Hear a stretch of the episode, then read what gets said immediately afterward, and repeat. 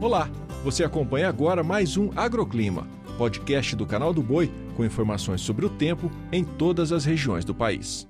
Olá, eu sou Renata Ferreira e esses são os destaques da previsão do tempo para hoje. Já entramos na primavera e essa nova estação começa com o retorno dos temporais entre o sudoeste do Paraná até o Rio Grande do Sul. Isso acontece devido à formação de uma área de instabilidade associada a uma zona de baixa pressão entre a Argentina, Rio Grande do Sul e o Uruguai. A previsão é de chuva forte, com ventos moderados e acumulados expressivos no estado gaúcho e também no oeste de Santa Catarina. No sudeste brasileiro, há condição de chuva ao longo do dia apenas no litoral de São Paulo, Rio de Janeiro, além do noroeste do estado mineiro. No centro-oeste, o grande destaque é o retorno das chuvas ao Distrito Federal. Além disso, tem previsão de pancadas isoladas com baixos acumulados também no norte de Mato Grosso.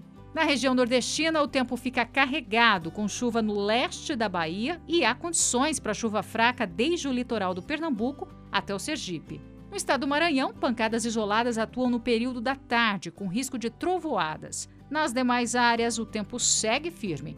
E as pancadas de chuva seguem concentradas também ao norte do Amazonas, em Roraima, no Acre e no estado do Pará. Em Rondônia, o sol aparece intercalado com períodos de chuva. Também volta a chover no centro e norte do Tocantins, com risco de trovoadas. Agora, olhando mais a longo prazo, a previsão para os próximos dias ainda é de chuva em Goiás, Distrito Federal e Tocantins, com possibilidade de precipitação também sobre o oeste da Bahia, ainda que os volumes sejam baixos. Pancadas isoladas também atingem as áreas entre o leste do Rio Grande do Sul até o sul do estado de São Paulo, no leste do Nordeste, entre Vitória da Conquista, interior do Pernambuco e Natal, também tem chance para chuva isolada. No fim de semana, a chuva também chega ao centro-sul e oeste de Minas Gerais, todo o estado de São Paulo, Paraná e leste de Mato Grosso do Sul.